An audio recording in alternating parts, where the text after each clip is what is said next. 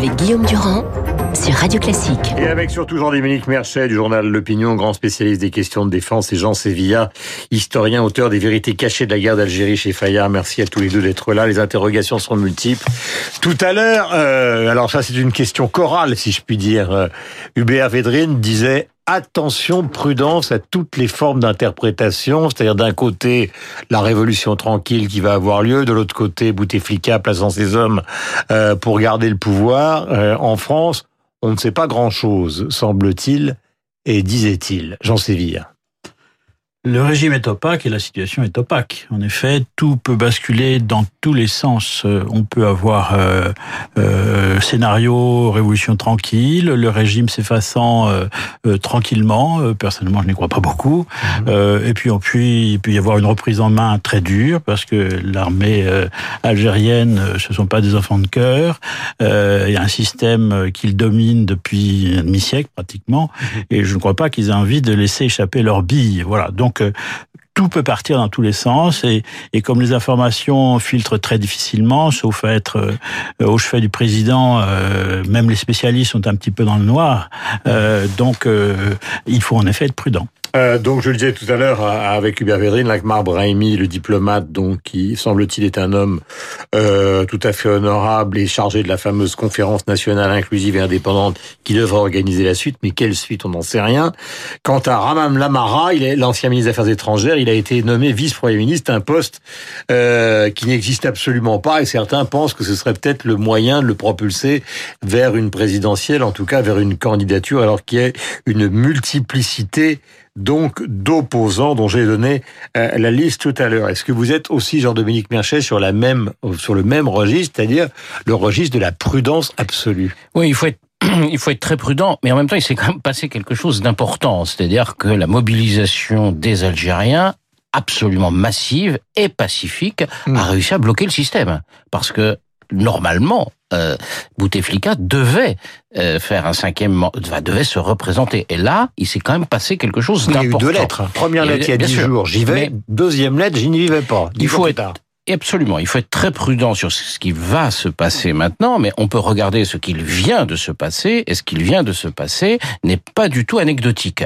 C'est un mouvement populaire euh, qu'on voit assez rarement dans le monde arabe, euh, pacifique, massif, et qui a bloqué les choses. Alors qu'est-ce que ça va devenir? Toute la question aujourd'hui, c'est de savoir qui va maîtriser la transition, parce que nous sommes dans un moment de transition, mmh. et qui va être aux commandes pour organiser la suite. Et ça, effectivement, il vaut mieux être prudent parce que euh, des gens peuvent apparaître puis disparaître.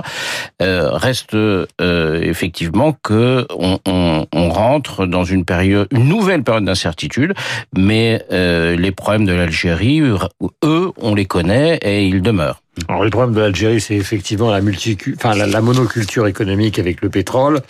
Il y a un rendez-vous qui est très simple, c'est vendredi prochain. C'est un pays de 60 millions d'habitants. Si en Algérie, on a le sentiment, je parle de la population, qu'on est en train d'organiser dans le dos de la population une suite à Bouteflika, il y aura certainement 5, 6, 7, 8, 9, peut-être 10 millions d'Algériens dans la rue qui vont vouloir mmh. empêcher que ce mouvement de manipulation intervienne. Donc on aura la réponse vendredi, évidemment, sur Radio Classique que nous vous donnerons euh, euh, notre sentiment.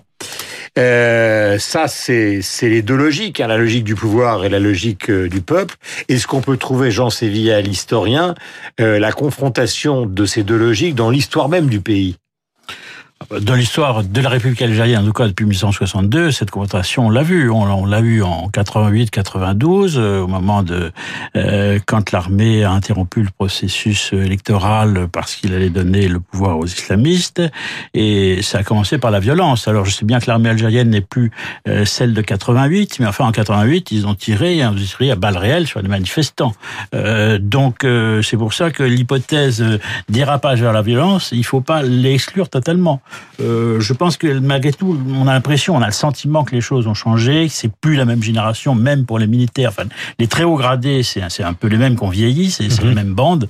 Euh, chez les plus jeunes, il y a sûrement une, une, une, je dirais, un courant qui passe entre la société civile et les jeunes militaires. Mhm. Et donc, on peut pas non plus assimiler l'algérienne, elle n'est pas celle d'il y a 30 ans. Mhm. Mais enfin, euh, attention, dans, dans, un cadre militaire, les, les, un militaire, ça obéit à sa hiérarchie. Si la hiérarchie, la plus haute hiérarchie se bloque, euh, on peut aussi imaginer un coup au sein même de, de l'armée d'Algérie. C'est là où tout est très complexe. C'est-à-dire que je pense que même l'Algérie, comme tout ça est très opaque, mais l'armée d'Algérie n'est peut-être pas un bloc. Mmh. Euh, il y a peut-être des tendances, on les, enfin, on les, on les pressent. Mmh. Euh, mais enfin, donc, donc tous les scénarios sont possibles. Je ne voudrais pas que les auditeurs de Radio Classique considèrent que la prudence que nous évoquons est une prudence qui signifie qu'on n'ait rien à dire. C'est peut-être exactement le contraire, c'est-à-dire qu'on est prudent parce qu'il mmh. faut absolument être prudent euh, dans une situation qui, on l'a vu lors du printemps arabe dans d'autres pays, a été totalement explosive et avec mmh. des, des, des issues totalement diverses. Mmh. C'est-à-dire euh, l'explosion de la Libye, euh, les problèmes, l'accession à la démocratie en Tunisie, mais avec beaucoup de problèmes. Et du coup, la classe politique ce matin réagit, et vous allez vous aussi réagir, mon cher Jean-Dominique Merchet. Voici ce que disait il y a quelques instants le porte-parole du gouvernement sur France Inter, Benjamin Griveaux. On a vu la force d'une foule qui, dans le calme, dans la retenue, a pu euh, eh bien euh, pousser le président Bouteflika à ne pas solliciter ce cinquième mandat. Mais moi, je crois euh, à la force, au calme et à la retenue aussi qui va pouvoir s'exprimer dans le cadre du débat qui sera lancé et des orientations et des aspirations profondes du peuple algérien.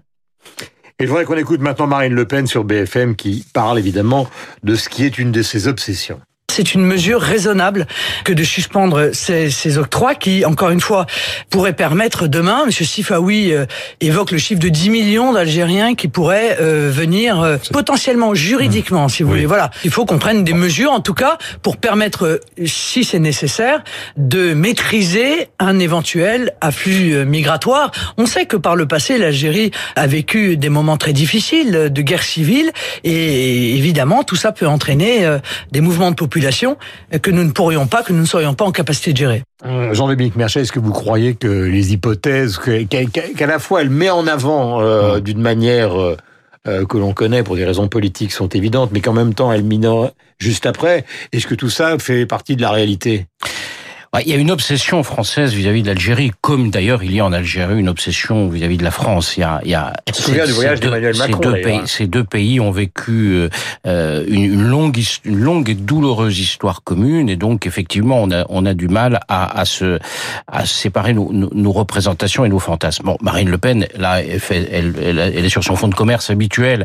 Euh, on ne sait pas ce qui va se passer. On sait ce qu'il s'est passé euh, dans les années précédentes, lors de ce qu'on appelait la décennie noire, c'est-à-dire la guerre civile en Algérie qui dure durant toutes les années 90, il y a eu assez peu de réfugiés euh, venus en France. Il y en a eu 100 000, alors que ce pays était à feu et à sang. Il y a eu entre 100 et 200 000 morts, et ça n'a pas provoqué l'arrivée de 10 millions d'Algériens en France. Donc, donc non, là, on n'est on n'est pas dans du, on est, euh, chacun joue à se faire peur. Et Benjamin Griveaux d'une prudence de chou, c'était assez amusant euh, de l'entendre. On se demandait s'il parlait parfois de la France ou d'Algérie. Le grand débat, les manifestations, euh, bloquer le président, enfin bref, euh, euh, tout ça est assez, assez amusant. Chacun parle au fond de son fonds de commerce en s'intéressant assez peu à la réalité algérienne. Jean Sévilla, vous avez écrit sur l'Algérie, mais j'évoque la littérature parce que tout à l'heure on a beaucoup parlé de Kamel Daoud qui a failli avoir le prix Goncourt avec Meursault contre enquête. C'est vrai que ce livre de Camus est aussi un livre